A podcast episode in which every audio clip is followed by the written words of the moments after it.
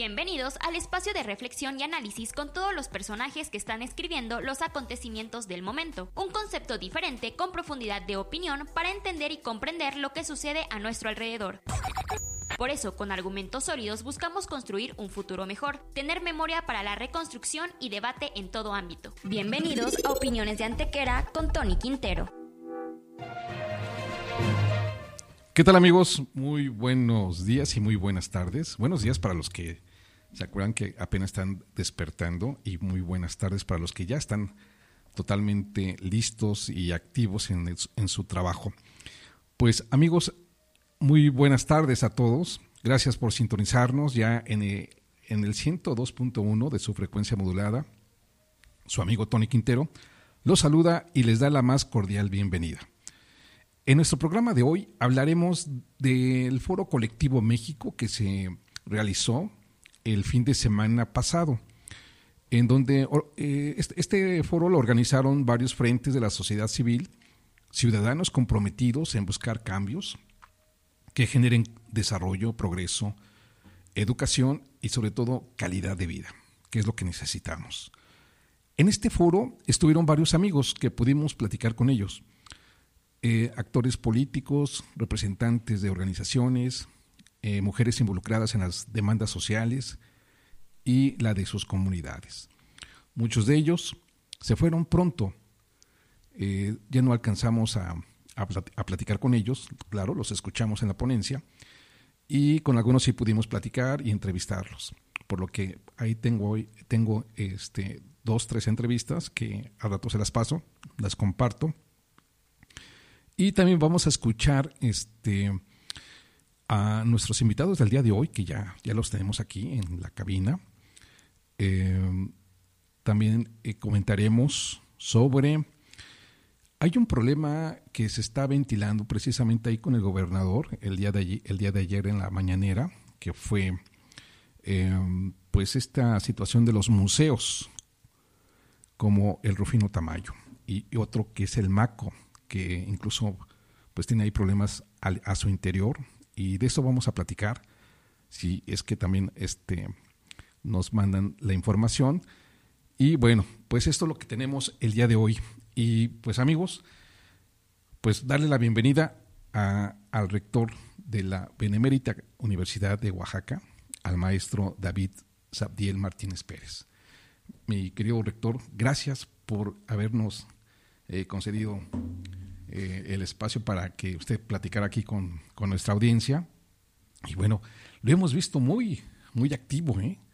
Eh, en, el, en el ámbito político, social, académico. Ha estado por todos lados, este, mi querido rector. Platíquenos, ¿cómo va la, la universidad?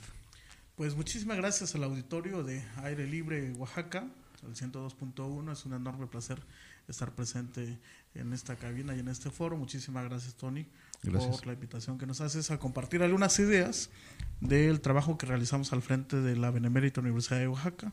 Y creo que es un trabajo bastante demandante. Eh, el tema educativo en Oaxaca, por principio de cuentas, pues tiene enormes rezagos y la gente que amamos a Oaxaca, pues obviamente somos conscientes de esos rezagos y eso nos hace pues que te vamos a trabajar todo el tiempo, ¿no? Todo el tiempo por los oaxaqueños, las oaxaqueñas, los jóvenes y las jóvenes. Y la verdad hay enormes retos en Oaxaca que tenemos que sortear.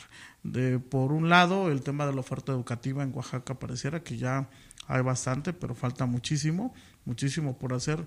Y eso precisamente nos eh, conduce a estar en ciertos foros donde pues buscamos tener la posibilidad de ofertar algunos beneficios para los oaxaqueños, ¿no?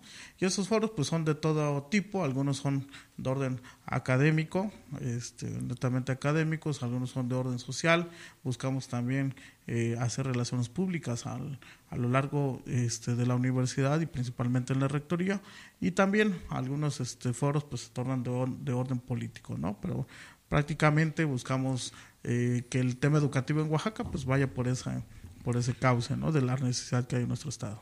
Oiga, rector, ¿por qué le apostó a la educación? Eh, es curioso, a lo largo de mis años, llevo ya prácticamente este, 16 años trabajando en temas públicos, en temas este, pues no de la iniciativa privada. Eh, afortunadamente tuve la experiencia de trabajar en el IEPO, de trabajar en el Congreso del Estado y siempre estuvimos inmersos en temas educativos, en temas académicos.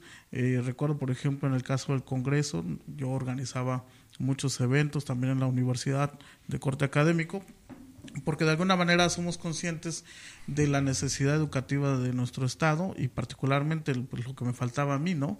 Eh, eso me llevó a, buscar eh, ayudarme con cursos, con talleres y de alguna manera nos fuimos como perfilando hacia esa ruta y hoy afortunadamente pues tenemos la amplitud de, en la toma de decisiones para los temas este, de la universidad y pues ahora que tenemos la oportunidad creo que tenemos que hacer el mejor trabajo posible, ¿no?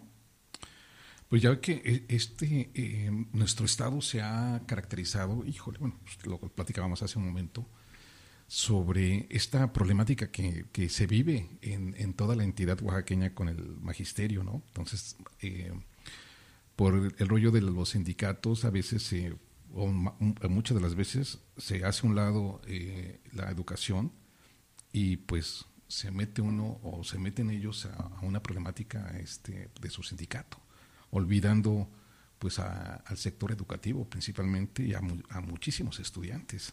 Entonces, yo veo que por ahí, híjole, estamos, pero eh, ahora sí que remando contra corriente, ¿no? Pues hay muchas opiniones pueden ser encontradas, ¿no? Digo, de alguna manera todos tenemos eh, amigos o familiares que están en el magisterio y eso a veces eh, hace un sesgo en el tema de las opiniones, pero más allá de las opiniones, a favor o en contra, los números, las estadísticas tienen que ser muy claras y muy concretas. Oaxaca está asumido en el lugar 31 prácticamente en todo. Eh, nos rebasa un poquito en rezago educativo eh, Chiapas y cuando vemos el tema educativo en el estado, precisamente están las enormes brechas. O sea, por un lado, somos el último lugar en investigadores en el país, somos el último lugar en patentes en el país, somos el penúltimo lugar en desarrollo académico, en desarrollo educativo, eh, somos el penúltimo lugar prácticamente en todo, ¿no? Y cuando vemos los antecedentes, pues nos damos cuenta también de que existe pues un enorme reto en el tema de la educación básica, ¿no? Eh, no solamente tiene que ver con los temas enteramente educativos, sino también los temas de este pues de cultura, de educación, de, respeto también por los demás, ¿no? Hay que recordar también que en Oaxaca tenemos pues la preocupación del tema de la violencia, del tema este del crimen que también va en aumento. Eh, la falta de respeto también a los valores patrios, a los símbolos, a la ciudadanía, a la sociedad, a la familia. Y eso se deriva porque pues no toda sociedad es perfecta, pero creo que gran parte de esas deficiencias eh, que se daban al seno de la familia también eran atendidas por eh, la, la, escuela, ¿no? Es decir, en educación básica, pues yo recuerdo cuando nos enseñaban a respetar, a ponernos de pie, a saludar, a respetar los espacios de los compañeros, ¿no? Al director, a la maestra, ¿no? A saludar a mamá, a papá. Y no siempre lo aprendíamos en casa, nos ayudaban también en la escuela, ¿no? Por ahí a alguien se le ocurrió la brillante idea de decir que en la escuela solamente se educa, este, se imparten las clases, pero no, no, más bien dicho, solamente se forma, no se educa, ¿no? Y pues bueno, de alguna manera había cierta razón, pero también por otro lado, pues era cubrir una deficiencia real que existe en nuestro estado, ¿no? ahora ya no se hace y eso también genera pues también muchas problemáticas es decir ya los chicos ya no ya no encuentran freno en la casa pero tampoco en la escuela no y luego tenemos problemas de conducta este por todos lados no que eso pues es un tema que va a tener sus repercusiones eh, no solamente en lo próximo, también a largo plazo, cuando ya vaya aumentando pues también la delincuencia organizada, el crimen, aunado pues también estos temas que hay de, de, Netflix, estas series, este, estos corridos, este tipo de música, esta tendencia también a tratar de ganar el dinero más fácil. Entonces eso genera que eh, algunas ideas como pues, compartimos en esta mesa el tema de la cultura del esfuerzo, entre otros, pues ya se vayan quedando desfasadas y se buscan esquemas donde se puedan conseguir cosas por una vía o por un atajo, ¿no? Y pues ahí están los resultados en el tema social, pero también eso incide en el tema educativo, ¿no? Hoy eh, buscamos chicos que, eh, o tenemos este, estudiantes que quieren pasar así nada más, que quieren este, tener la posibilidad de obtener fácil un título, que quieren nada más estudiar un ratito y que quieren tener este, una formación de licenciaturas este, de lo más light posible, ¿no? Y eso se ve en, eh, por un lado, pues sí tenemos este, en Oaxaca, en varias instituciones educativas de Oaxaca, egresados que medio pasaron por las aulas, eh, tienen su título, tienen su cédula, pero ya en el ejercicio profesional, pues simple y sencillamente no dan ¿no? y eso se deriva precisamente de la formación en las aulas, ¿no? Entonces yo creo que las instituciones educativas tenemos primero un compromiso personal de que todas las cosas que hagamos pues sean de calidad, un compromiso eh, institucional que al interior de nuestras eh, instituciones educativas pues se vea la calidad, se vea eh, una claridad en los servicios educativos, pero también un compromiso social, ¿no? De qué le estamos ofertando a las oaxaqueñas, a los oaxaqueños, ¿no? yo tengo por formación ser abogado, litigué algunos años en diversas materias, me especialicé en materia parlamentaria, en materia electoral, pero pues también es complicado ver cuando este pues gente que necesita un servicio eh, jurídico por ejemplo hablamos de una madre soltera que no le quieren dar alimentos para sus hijos este eh, y pues no tiene para pagar pues a veces se buscan ahí como sangrarlas entonces es un tema lamentable porque también la formación pues no lleva estos principios de ética estos principios que hacen falta también en la educación no entonces eh, o si nosotros las instituciones pues le estamos brindando a alguien que eh, pues no le va a dar un buen servicio, es decir, una buena defensa, o pues eso se caracteriza o deriva estar en prisión o deriva no tener éxito en los juicios, ¿no? Entonces, sí hay un enorme compromiso social de las instituciones educativas con lo que le estamos ofertando a los oaxaqueños. Entonces yo creo que eso también se ha olvidado porque hoy tenemos profesionistas que la verdad no están insertos en el tema profesional, algunos no saben por dónde entrarle. Incluso fíjate, Tony, que esta parte de que muchas veces le hemos escuchado y probablemente lo has escuchado, que en la escuela se enseña una cosa que no se vive en la realidad, ¿no? Y eso uno se pregunta, pero entonces, ¿qué están enseñando, no? ¿Por qué, ¿Por qué esa realidad, no? ¿Por qué esa realidad también, si está así, por qué no se atiende, no? este, pareciera que este, formamos para otros estados, ¿no? Y eso se deriva, Tony, porque eh, muchos de los maestros pues, son maestros teóricos. Son maestros que nunca estuvieron en los, en los juzgados, que no saben cómo presentar una demanda, que nunca ganaron un juicio, que nunca se fueron a las audiencias, que no saben cómo se procesan las cosas, o que nada más aprendieron el derecho solamente leyendo o con libros que también hay que decirlo, Tony, ya tienen este 15, 20 años, donde ya, ya son este también este, bibliografía, exacto, hay bibliografía ya desfasada y entonces se convierte en lo que comúnmente se conocen como abogados guisacheros que le buscan por dónde entrarle, hacer triquiñuelas, a ver cómo nos acomodamos, voy a hablar ahorita con el juez, este, espérenme allá afuera, ¿no? En lugar de cernirse exclusivamente al derecho, ¿no? Y el tema del derecho, pues es otro elemento también a comentar, ¿no? Porque este, muchas de las leyes también, pues tienen enormes desfases, están desapegadas a la realidad, no buscan la justicia, más bien se centran en el tema procesal y eso también genera también complicaciones, ¿no? Entonces creo que tiene que buscarse desde las aulas, buscar a docentes expertos que conozcan de su materia y obviamente les puedan decir los chicos, miren, la ley dice esto, pero la realidad es esta, ¿no? Por ejemplo, eh, un tema muy concreto son los, los, los términos, ¿no? los plazos, los términos procesales, los plazos que se dan dentro de los juicios, pues te dicen, eh, te marcan eh, ciertos plazos dependiendo del juicio, pero te das cuenta que, que, una cosa es lo que marca la norma y otra cosa es la realidad. ¿no? Entonces tenemos juicios este, por años donde no se resuelven, donde no llegan a una conclusión y bueno, eso pues también va generando algunos desgastes económicos y hay que recordar que quien tiene un problema de orden jurídico pues, regularmente no es fácil este, tener la defensa jurídica, ¿no? Imagínate ese proceso por años, ¿no? Lo que te cobre el abogado.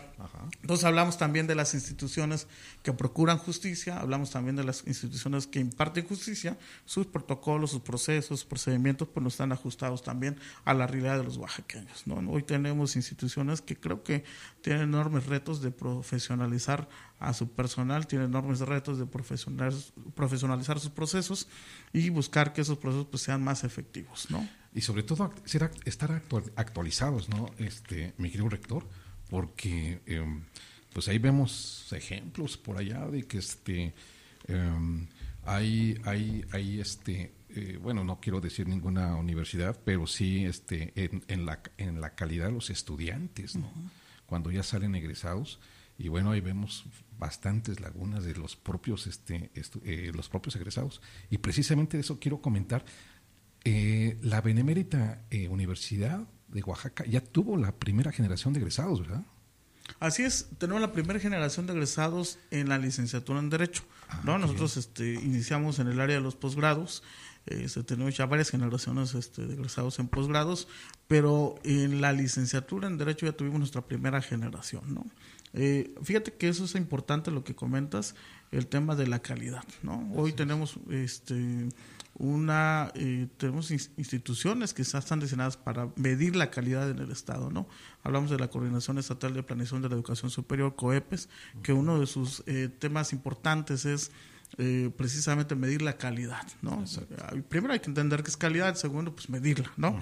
Pero lo cierto es, Tony, que no, existe no existe un, este, con claridad no tenemos algún indicador donde tú puedes decir, bueno, voy a, va a ingresar mi hijo a estudiar, por ejemplo, arquitectura, quiero ver qué institución es de calidad y qué institución no es de calidad. Entonces, eso no existe para mí. Además, eh, también hay que decirlo con claridad, eh, no, no sabemos cuánto cobra cada institución. Eso es algo que también se maneja mucho a discreción. Nosotros lo que hemos eh, hecho en nuestra publicidad es poner ahí los costos que hace para la gente qué quiere, ¿no? Si quiere, aquí está. ¿Cuánto le cuesta? Ahí dice, ¿no? Y ya si quiere estudiar, pues véngase, ¿no? Eso también debe hacerse, este Tony, porque tenemos una oferta educativa regularmente en Oaxaca enfocada en otro segmento poblacional, ¿no? Entonces, o hay instituciones educativas que ofertan una educación muy accesible, pero también de extraordinaria, dudosa calidad, ¿no? Por no decir de deplorable calidad, ¿no? o no asisten a clases. O no asisten a clases, o nada más van un ratito, o tenemos también instituciones educativas donde este, son de otros estados. También eso, este, hay un fenómeno que está pasando en Oaxaca y en, en, el corazón de la ciudad hay una institución, por ejemplo, no vamos a decir eh, nombres, pero todos sus reboes son de Sinaloa. ¿No? Y entonces, eh, quien, pues, quien manda, pues es de Sinaloa, ya no se revisa este, la calidad educativa, ¿no? Y la autoridad educativa, pues también tiene ese compromiso de verificar los protocolos de calidad para los oaxaqueños, ¿no? Cuestión que sí se queda en el aire, ¿no? Sí, sí, sí, sí. Y ahora, en este plan de, de, de, nuevos egresados, eso fue en Derecho. ¿Cuántas, cuántas carreras ya están? Porque eh, he estado presenciando, cuando los invitan ustedes, a sus eventos, a sus conferencias de prensa, donde están eh, abriendo más este, carreras. ¿Cuántas llevan ahorita? Me parece que son seis. Pues mira, tenemos, tenemos la licenciatura en Derecho que ya comentamos. Y nuestra, somos una institución este, privada, pero fíjate que nuestra contribución a la sociedad es también en la licenciatura en Teología. Nuestra licenciatura en Teología es gratuita para todos los ministros o pastores de Oaxaca. Algunos me preguntan por qué a ellos, ¿no? Fíjate, Tony, que este, pues Oaxaca sí requiere muchas cosas. Cuando vemos, eh, cuando queremos realmente a Oaxaca y evitamos esos discursos de, de, por Oaxaca no hay descanso, eso nada más es en el, las dos, dos, tres horas que trabajan, ¿no? Pero fuera de ahí ya acaba, se acaba el nombramiento y se acabó el, el por Oaxaca no hay descanso, ¿no? Pero la verdad es que, fíjate que los pastores, los ministros de culto, eh, ellos dedican su vida. Muchos de ellos este, decidieron de, eh, abandonar sus carreras, abandonar también este, sus cuestiones personales, sus proyectos de negocio y se dedicaron a algo muy sencillo. Más allá del tema de la fe, es a promover principios y valores. ¿Qué tanta hace falta en Oaxaca? ¿no?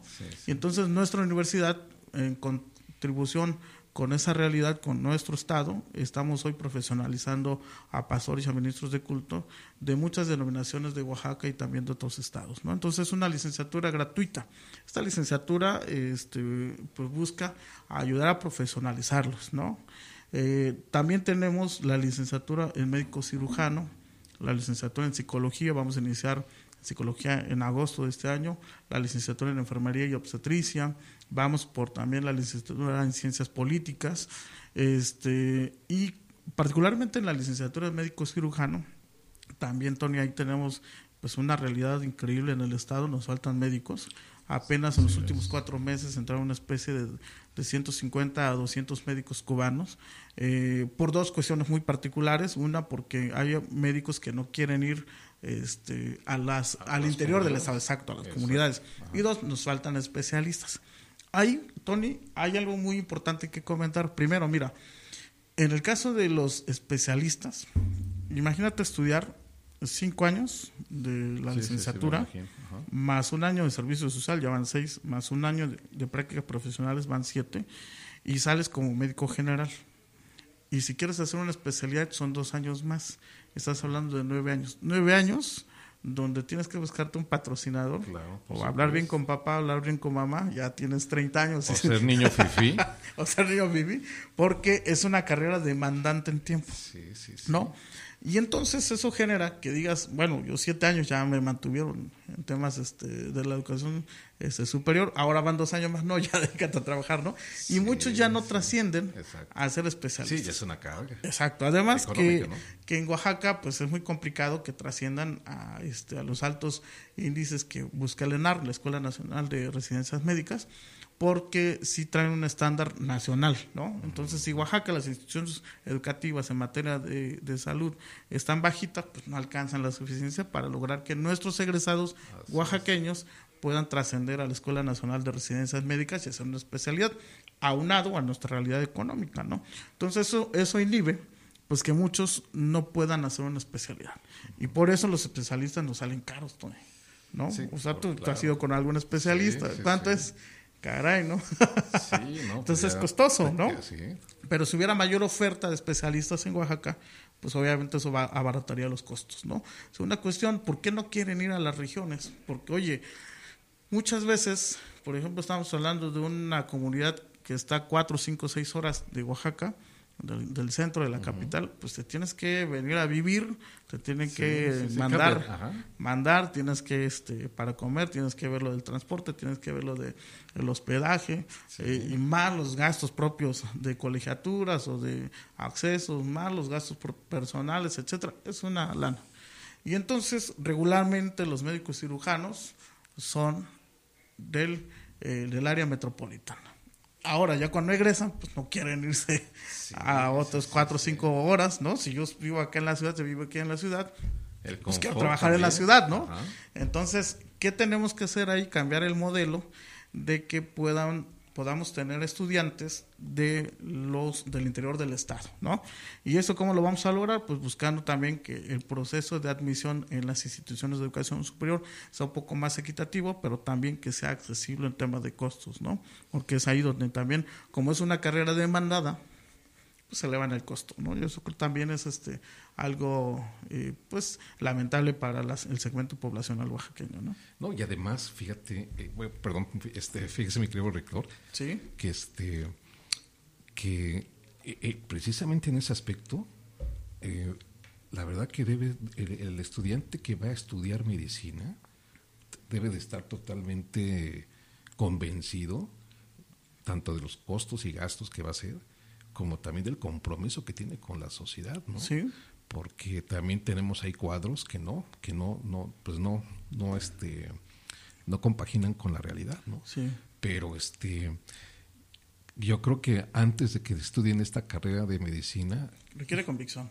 Sí, este, un, un análisis, un estudio incluso, este, pues, personal para que la Sí. gente no, bueno, pa- para que los Mira, estudiantes te platico algunos temas, Ajá. este, Tony. Ahí mira, por ejemplo, a ver, hay muchísimo que comentar, ¿eh? sobre todo Claro. eh, el tema, de, gracias a Dios, tenemos la posibilidad ahora de ofertar para más oaxaqueños este, la licenciatura en médico cirujano, pero era un club.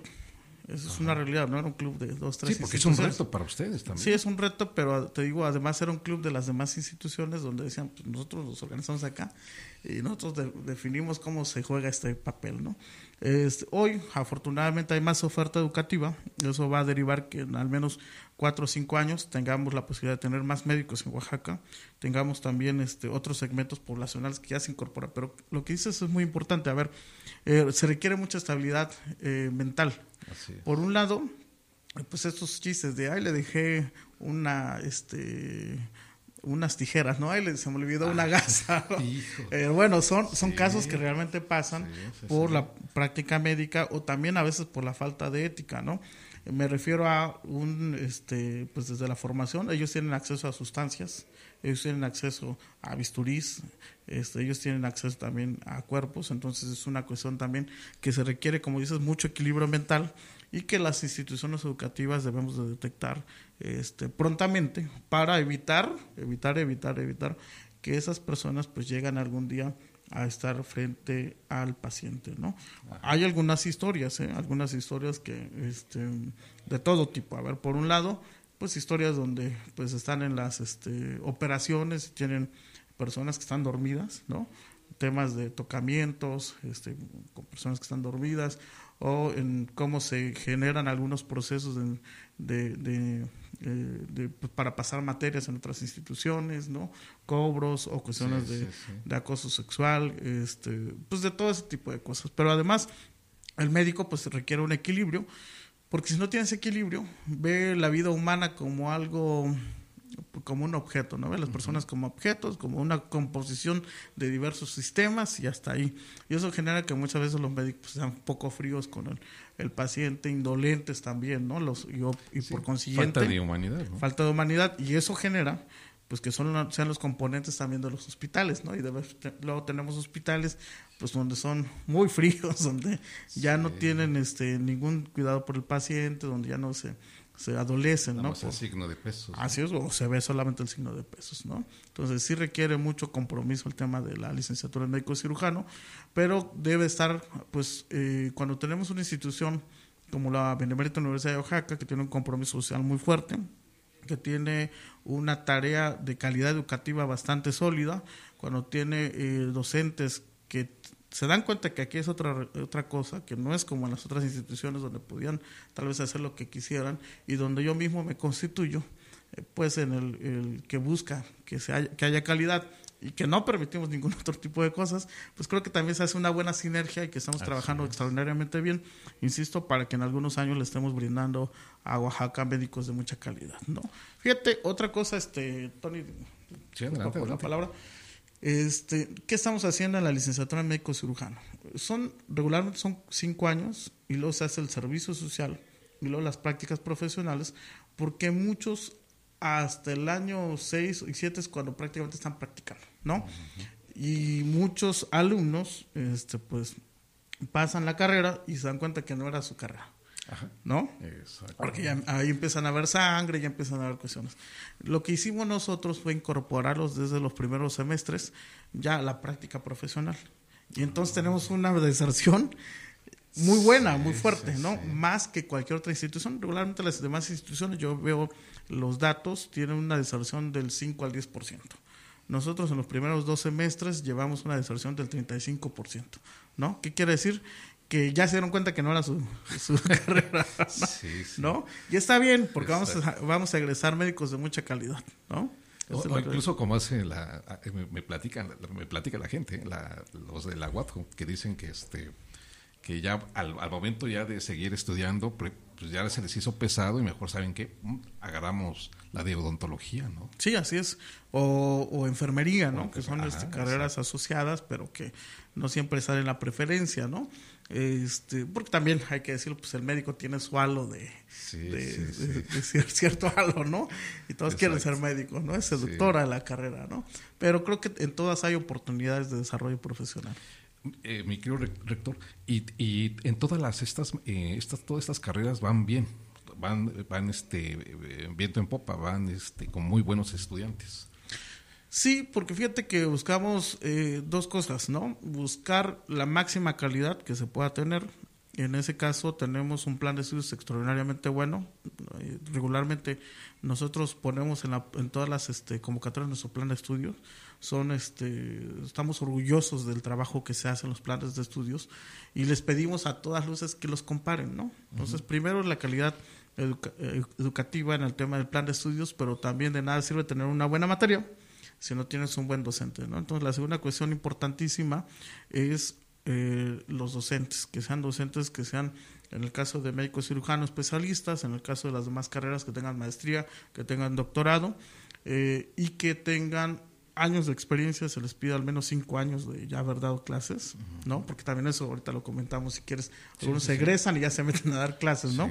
este, y que tengan cinco años ya de dar clases y que tengan al menos cinco años de ejercicio profesional. Es decir, evitamos los, los, este, pues, los maestros que son teóricos o que nunca han tenido contacto con la realidad eh, médica, jurídica, de, profesional. Y buscamos que todo este segmento de docentes, de planes de estudios, de procesos, de protocolos, sean muy accesibles. Entonces, nuestros costos son extraordinariamente accesibles con la realidad del oaxaqueño, ¿no? Porque nuestra primer meta es lograr que Oaxaca tenga profesionistas de calidad y que avancemos en ese rubro, ¿no? Entonces, sí hay que buscar la mayor calidad y que sea muy accesible para los oaxaqueños, ¿no? Y ahora, rector, también están dando eh, fuerza al ámbito deportivo. Así es. Eh, creo que ya este, tienen un, equipo de fútbol, ¿no? Tenemos un equipo de fútbol de tercera división profesional, Búhos este, de Oaxaca. Tenemos eh, alrededor de 30 muchachos que están en el equipo y tenemos otro equipo de pilotos, son 25 también. En ¿Y qué tal cómo van? Sí, ya... Pues apenas fuimos a recoger este, los trofeos. Oh, fuimos el primer lugar en toda nuestra región sur-sureste. Eh, nos dieron un trofeo por eso. ¿Cuándo fue eso? Eh, apenas el sábado nos los entregaron, ¿no? Ah, sí. En esta primera temporada nos, nos, este, pues nos inauguramos, ¿no? En el tema deportivo. Eh, ahorita digo que nos ayudó a llegar, pero este primer lugar en la región, o sea, fuimos al mejor equipo de fútbol en la región y tenemos el mejor goleador del país. ¿no? Este, eso pues se deriva de algo muy sencillo, disciplina, ¿no? Así como tenemos en el tema de las licenciaturas, disciplina en el tema deportivo y todos nuestros muchachos pues están diario entrenando de 7 a 10 de la mañana. Lloviera, hubiera sol, este, de todo. y eso nos generó que lográramos hacer algunas proezas. Este, vencimos a Cruz Azul Lagunas, vencimos a Dragones, vencimos este a todas las... Este, ¿Y todos son de la Benemérita? Y lo que hicimos, fíjate, este, es, es una muy buena pregunta. El tema de fútbol es un tema muy complicado porque es de tiempos nada más, entonces hay gente que es apasionada y que tiene hijos apasionados, y están buscando una oportunidad, una oportunidad de estar en un equipo que pues los meta al tema del segmento profesional y dos, en el segmento profesional puedan ir escalando hasta llegar a esa primera división. Lo que hicimos nosotros fue aperturar el, el, el, equipo a todos los oaxaqueños. Tuvimos la representación de todas las regiones del estado y chicos desde los 15 años hasta los 21 años, que son los que nos permite la federación, y no algunos alumnos, no muy pocos, pero se le dio la apertura a quien eh, tuviera la capacidad de poder aportar algo al equipo, ¿no? Y lo ah, logramos. Perfecto. Sí, estuve ahí pendiente en el, en el eh, cuando dieron a conocer este el uniforme y el equipo, ¿no? Ya tiene un, más de un año. Ya tiene más de un año. Así es. Justamente en estas fechas estábamos a sonar. ¿No? hombre, pues es que hay, va creciendo la universidad. Sí. ¿De cuánto es la planta de, de estudiantes actualmente? Pues en el tema de derecho admitimos eh, muy pocos alumnos, solamente admitimos un grupo por año, este, de máximo 35 alumnos, ¿no? que es este, nuestro cupo. Nos enfocamos en tener pues muy cuidaditos ese segmento. Y en las demás instituciones, eh, perdón, licenciaturas sí aumenta un poco el número de alumnos, pero nuestro número fuerte es en el área de los posgrados. En el área de los posgrados tenemos alumnos de todo el país que estudian con nosotros en los diversos programas que tenemos. Oye, mi querido rector, te voy a hablar de tú, este, con todo respeto. Por favor. ¿Cómo, cómo, cómo lo hicieron con la pandemia? o sea, e, enfrentaron la pandemia, ¿no? Así es. este, ¿cómo, ¿Cómo lo hicieron? Eh, platícanos. Pues no, para nosotros no fue difícil, ¿no? Fue un tema muy este, fácil por un tema de disciplina. Eh, nosotros preparamos nuestro segmento en línea, éramos nuevecitos en ese entonces en el tema educativo, este, preparamos nuestro segmento en línea con un año de anticipación. Cuando ya llegó la pandemia, nosotros solamente perdimos dos días de clases, otras instituciones perdieron dos hasta tres meses. Yo la verdad no creí que fuera a pasar rápido la pandemia, así que dije, no, esto se va a quedar, así que empecemos con clases, ¿no? Solamente perdimos dos días de clases. De ahí ya nos repusimos nosotros en las plataformas. Y sí, pues es, este el compromiso, por ejemplo, en el Zoom, de que todos tenían que tener las pantallas encendidas, se hicieron este, algunas estrategias este, pedagógicas para mantener a los alumnos pendientes, se revisaban eh, calificaciones, teníamos supervisores, etcétera, ¿no? Y en el caso de la operatividad de la universidad, pues igual se buscaron todos los protocolos para poder este, tener la posibilidad de, de, seguir trabajando, atendiendo al público, no suspendimos labores, este, obviamente con todos los cuidados y protocolos necesarios, ¿no? Tuvimos este, muy poco personal que, que tuvo este COVID, afortunadamente y gracias a Dios nos protegió, entonces tuvimos muy poca gente que estaba eh, enferma y gracias a Dios sorteamos con mucha disciplina, con mucha disciplina la pandemia. Eso es importantísimo, ¿no? Porque, bueno, esto que, que, que, que, comentas, este, realmente dos, eh, dos, este, dos días, nada más se, se, ausentaron de las, de las aulas. Así es. Y siguieron chambeando como si no pasara como nada. si no pasara nada. Y, y, cómo se encuentra la tecnología? Porque ya ves que precisamente por esa situación, este, pues en muchos, en muchos, en muchas regiones se cayó, eh, eh, se cayó la, la señal, eh, hubo problemas para poderse eh, contactar con, el, con las redes. Eh, no tuvieron problemas de ese tipo con la tecnología. ¿Cómo van con la, la tecnología precisamente? Pues hay muchos esquemas que se pueden implementar para poder alcanzar los objetivos. Nosotros como somos una institución privada, a diferencia de una institución pública donde se puede decir este está nublado y ya suspendemos labores, pues es, buscar esquemas, ¿no? Por ejemplo, se grabaron las este, clases se, dejaron a disposición de los alumnos, los alumnos que decían, bueno, yo no tengo este internet, pues tuvieron que buscar algunos esquemas, contratar estos servicios. En el caso de, nuestros docentes que decían, yo no tengo una computadora, pues, oigan, ¿a qué se dedica, no? Comprarse una computadora, pues ¿no? Este, todos nuestros docentes con su cámara, ¿no? Este, los alumnos con su cámara, entonces, hubieron varias estrategias, ¿no? Particularmente grabar este, las clases. Todos tenían que estar en clases, pero si por ahí se me fue el internet una o dos horas, pues ya estaba la clase grabada que podías verla posteriormente, ¿no? Pero sí se llevó mucho control en eso y se garantizó que la verdad aprendieran. Eh, ya ves que se dieron muchas cosas, que grabaran, grababan videitos este, de, moviéndote, moviéndote, así como si estuvieras ahí en clases, ¿no? Pero ahora nosotros, este, una de las estrategias fue eh, las preguntas, ¿estamos de acuerdo, Tony? ya contestaba Tony, sí, sí, sí, ¿no?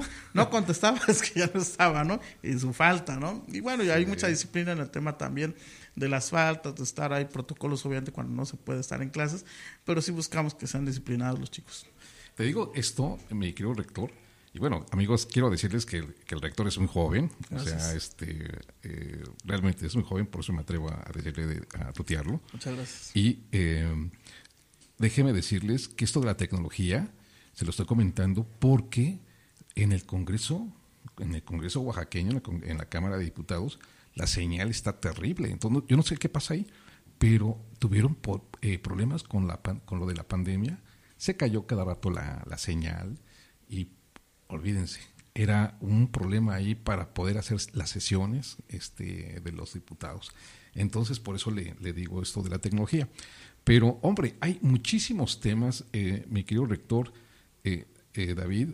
Realmente, este, me gustaría ahora sí, que no sé qué tema nos quedó, nos quedó pendiente, pero creo que este, pues hacemos la invitación para que este, en, la, en las próximas, este, las próximas entrevistas con todo gusto, con toda la confianza, puedes venir a platicarnos cómo, cómo va la universidad. Nos da mucho gusto. Muchas gracias. Además, nos da mucho gusto porque la universidad está presente. La Benemérita Universidad de Oaxaca está presente. Lo vimos en, el, en la pasada este, eh, campaña de, de, las elecciones, donde la, la universidad fue este sede del debate, ¿no? De uno de los debates. Así es hicimos dos debates, el tema de este, presidentes municipales y el tema de debates a gobernador, ¿no? Este, creo que son ejercicios que deberíamos hacer todos. Nunca, nunca es suficiente, ¿no? Entonces, este, pues pusimos nuestro granito de arena organizando un debate para estuvo muy bien, ¿eh? candidatos. Sí, la verdad es que se buscó de, que fuera de calidad. La verdad es que estuvo, creo que se buscaron estándares de calidad y tuvimos buenas experiencias, ¿no? Ojalá eh, todas las instituciones nos metiéramos en algún tema. ¿Los invitó al INE o, cómo estuvo? Porque... No, nosotros este, dijimos que queríamos participar, hicimos el protocolo que hay que seguir, se nos autorizó. Este, en el tema de los candidatos a gobernador, pues hubo como cierta reticencia, pero pues dijimos que no, si querían, ¿no? Tienen que, si no lo hacen ustedes, pues dejen que lo hagamos nosotros. Sí, no, estuvo excelente, ¿eh? La transmisión, todo estuvo muy bien Y la verdad que mis respetos para la universidad, mis respetos para el rector, que por su, juventud ha, logrado llevar esta, esta universidad muy bien, con buen, buen plano.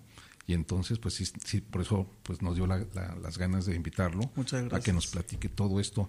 Eh, rector, finalmente, platíquenos, ¿qué retos vienen? Pues muchos, muchos, muchos. Eh, cuando hablamos de temas educativos, eh, no hay un puerto muy concreto, ¿no?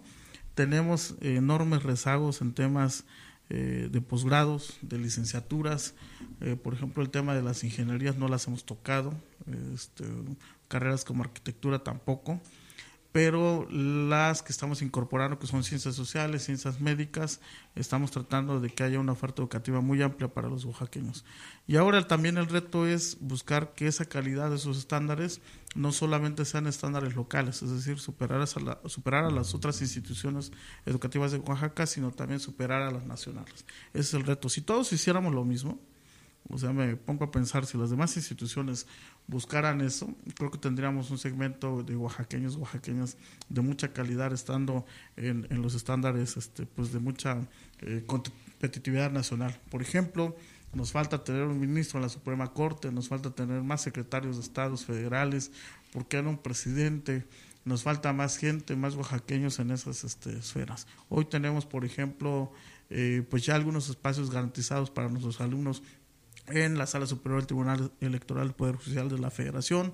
Apenas no, me invitó a comer la ministra Loreta a la Suprema Corte. Le dijo, oiga, me va a admitir un este mi mejor gallo en derecho aquí en la corte. Me dijo, ya, pues las puertas están abiertas, mándamelo y pues ya tiene asegurado un espacio, ¿no?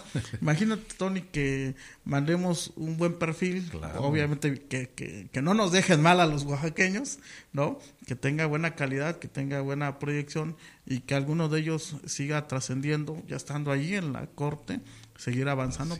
Creo que estamos poniendo las como los piecitos en las plantitas, como los camotitos, para que vayan ellos trascendiendo en la esfera nacional. ¿no? Eso nos falta, Tony.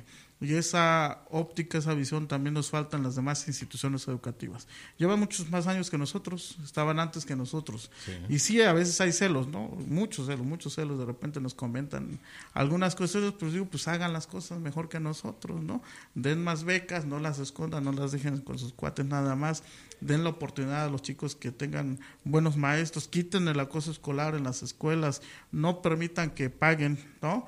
Eh, aunque sean asociados, porque hay unas instituciones donde están los asociados dando clases, te cobran favores sexuales, te cobran este dinero, quítenlos, ¿no? Sáquenlos, cambien sus maestros teóricos, capaciten a los maestros, denle la oportunidad también a mejores maestros, convoquen a los especialistas a transformar Oaxaca, es lo que necesitamos.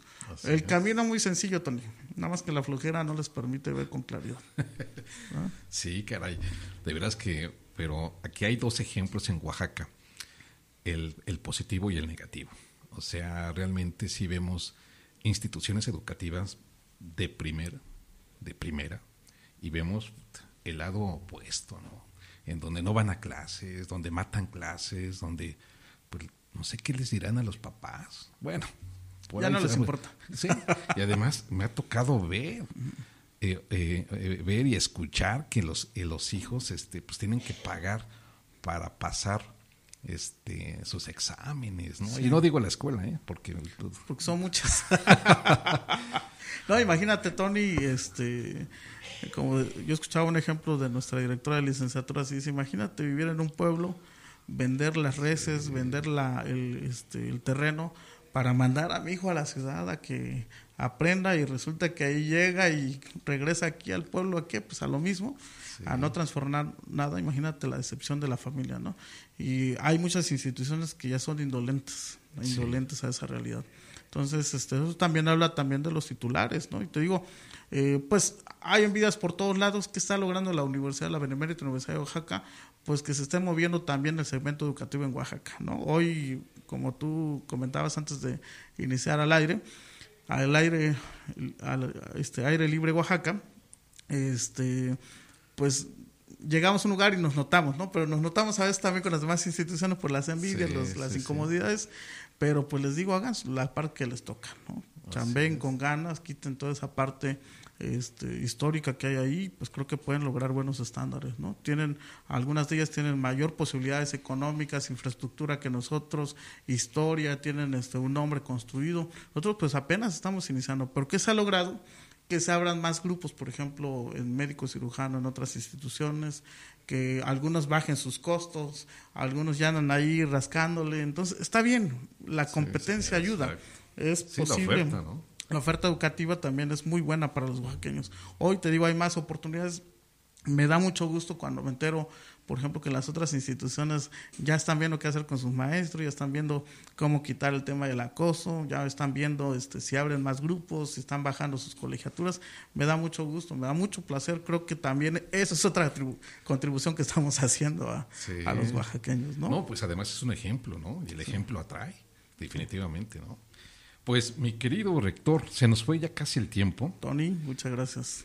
Eh, pues agradecer al rector, eh, al maestro David Sabdiel Martínez Pérez, quien es el rector de la Benemérita Universidad de Oaxaca, quien platicamos en este programa el día de hoy.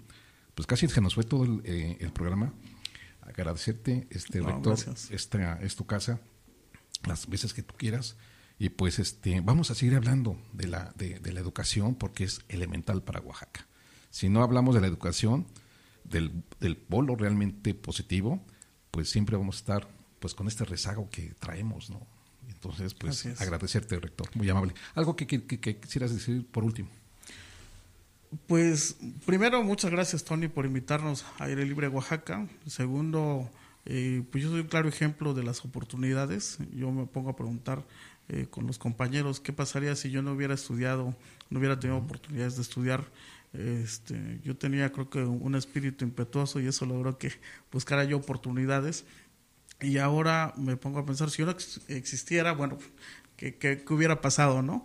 Y si más gente tiene la posibilidad de estudiar, si más gente tiene la oportunidad de ser exitosa, si más gente tiene la oportunidad de cumplir sus sueños, yo creo que tendríamos un Oaxaca mejor. Por ello, mi compromiso personal es con los oaxaqueños, con las oaxaqueñas, darles oportunidades. Y eso es también un motivo suficiente para animarlos a que busquen sus sueños, busquen su trabajo, busquen oportunidades. Si hay posibilidades de estudiar, vayan a rogar por becas, vayan a rogar, hagan lo que tengan que hacer, pero estudien, trabajen con disciplina, con ímpetu, con pasión y creo que vamos a lograr tener primero algo para nosotros y también algo que aportar a los demás. Así es. Pues rector, agradecerte de nuevo. Muchas gracias. Muy amable. Y pues vamos a una pequeña pausa comercial y regresamos con nuestras demás este, notas que tenemos pendientes por ahí. Muy, muy amables, regresamos.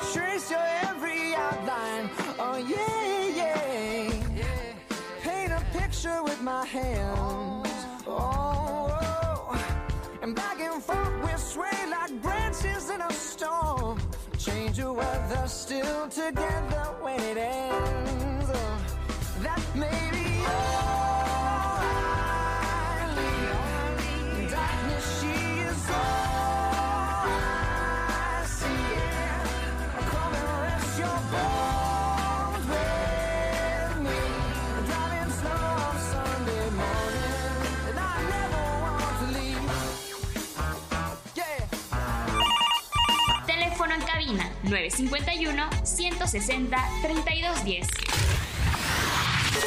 Síguenos en nuestras redes sociales.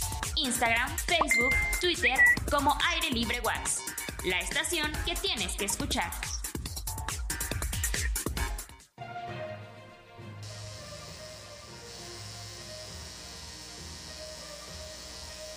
Sí, ya regresamos. Perfecto. Pues eh, eh, les comentaba al principio del programa que tenemos las entrevistas de este foro tan importante que se realizó el fin de semana. Vamos a escuchar a uno de los ponentes, este foro colectivo México, que hubo eh, muchos este, representantes invitados y valió la pena estar ahí. vamos a escuchar a un viejo amigo, eh, Felipe, al doctor Felipe Soriano, y que, lo pudimos eh, eh, saludar y platicar con él. Vamos a escucharlo. ¿Qué tal amigos? Estamos en el foro México Colectivo que se, realizó aquí en Oaxaca, aquí en, la capital, y nos encontramos al doctor Felipe Martínez López. Y bueno, pues este, déjenme decirles que fue mi director en el periódico que estuvo a cargo de él, El Despertar, hace unos años. Felipe, qué gusto de saludarte y escuché tu ponencia. Platícame, eh, abúndame un poco más sobre lo que comentaste en este foro. Claro, es un tema muy importante el de la democracia deliberativa, que es una propuesta para pasar de la democracia representativa, que es en la que estamos viviendo, por un problema fundamental. Los legisladores, los propios funcionarios públicos no representan al pueblo que dice hablar en nombre de ellos. La otra cuestión también es que parecía ser que la siguiente propuesta era la que conocemos mucho en Oaxaca, la democracia participativa, la de nuestros pueblos indígenas. Sin embargo, lo que observamos es que en, esta, en este gobierno federal se hizo se utilizó, se mal utilizó y nos demostraron de que ese tipo de democracia puede ser la peor de todas, peor todavía que la democracia eh, participativa, la, democracia representativa. Porque si bien en la representativa los servidores públicos representan a sus partidos y a su presidente, a sus líderes políticos, en la otra son utilizados por populista, por el demagogo tergiversan totalmente para todo lo que puede ser. Por eso la propuesta es una democracia deliberativa en donde los ciudadanos puedan participar pero con conocimiento de causa. Que los partidos realmente se conviertan en escuelas de formación y de información política para que la ciudadanía sepa lo que está haciendo, pueda proponer con conocimiento y pueda participar en el proceso de la construcción de las políticas públicas. Sé que es una propuesta difícil, no hay formalmente un esquema establecido. Hace rato me preguntaban, ¿en algún país se está haciendo? Les he dicho que sobre todo los europeos han avanzado bastante, pero no hay un formato, sino está propuesto en términos teóricos. Ahí les hablaba de un sociólogo que yo conocí en, la Ciudad de México y en otros lugares, Jorgen Habermas, en donde él habla precisamente de este tipo de cuestiones. Pero eso es lo que tenemos que lograr y esa es la manera que tenemos para detener cualquier intento de tener tiranías, de tener autocracias y de que pequeños grupos realmente sean los que controlen el ejercicio político de un país como México y de un estado como Oaxaca también. ¿Cómo estás observando este proceso de, un presidencialismo eh, que pues está eh, pues desmantelando muchas eh, dependencias, muchos organismos, muchos fideicomisos. ¿Qué está sucediendo? ¿Cómo lo estás visualizando, mi querido Felipe? Una de las cosas que yo planteaba era que en México hay gobernanza, hay, hay gobernabilidad, perdón, hay gobernabilidad, porque López Obrador llegó con 30 millones de votos. Eso le da gobernabilidad. Pero la gobernabilidad es del gobierno hacia la sociedad. Hace muchos años se descubrió que había que buscar la otra parte de la sociedad hacia el gobierno. Eso se le llamó gobernanza. La gobernanza es la participación social para que no nos impongan cosas que la sociedad no necesita o que no quiere. ¿Y qué está haciendo este gobierno?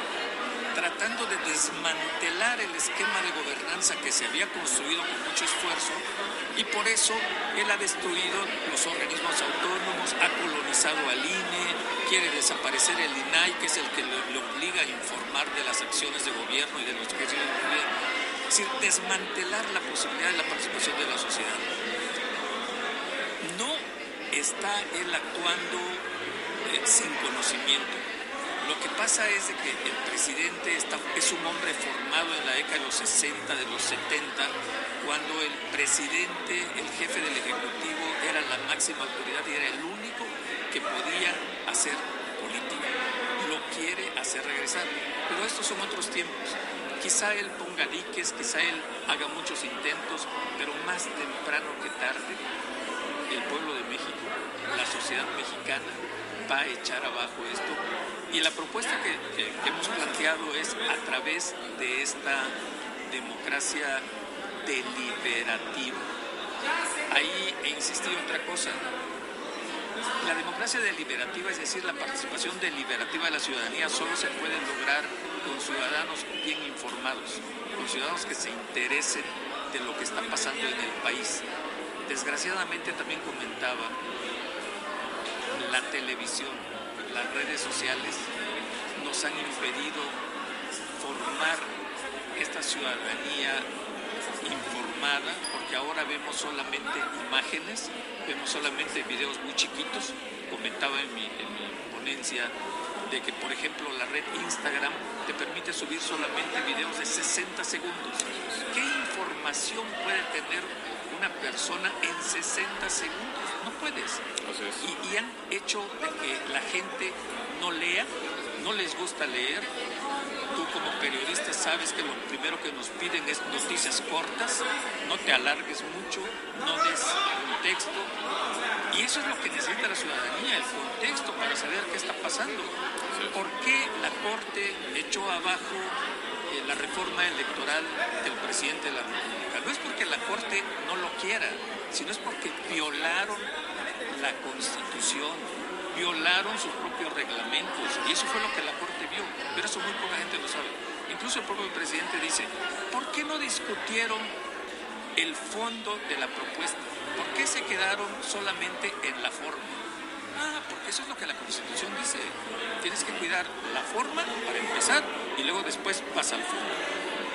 Ese es el contexto que te da que no nos dan las noticias y es lo que los partidos políticos deben de hacer y es lo que debemos de buscar como ciudadanos. Finalmente, me querido doctor, gracias. Me dio mucho gusto verte. Este, ¿Cómo ves este tipo de foros? Creo que necesitamos que este tipo de foros, este tipo de encuentros se reproduzcan. Eso es lo que busca la democracia deliberativa. La democracia deliberativa es que la gente hable, pero que dé fundamentos, no que entre a pelear, sino que entre a argumentar. Y el argumento solamente es a través de conocimiento, de información, de lógica, de análisis, de propuestas y de respeto a todos los que están proponiendo cosas, porque cada quien piensa lo que considera.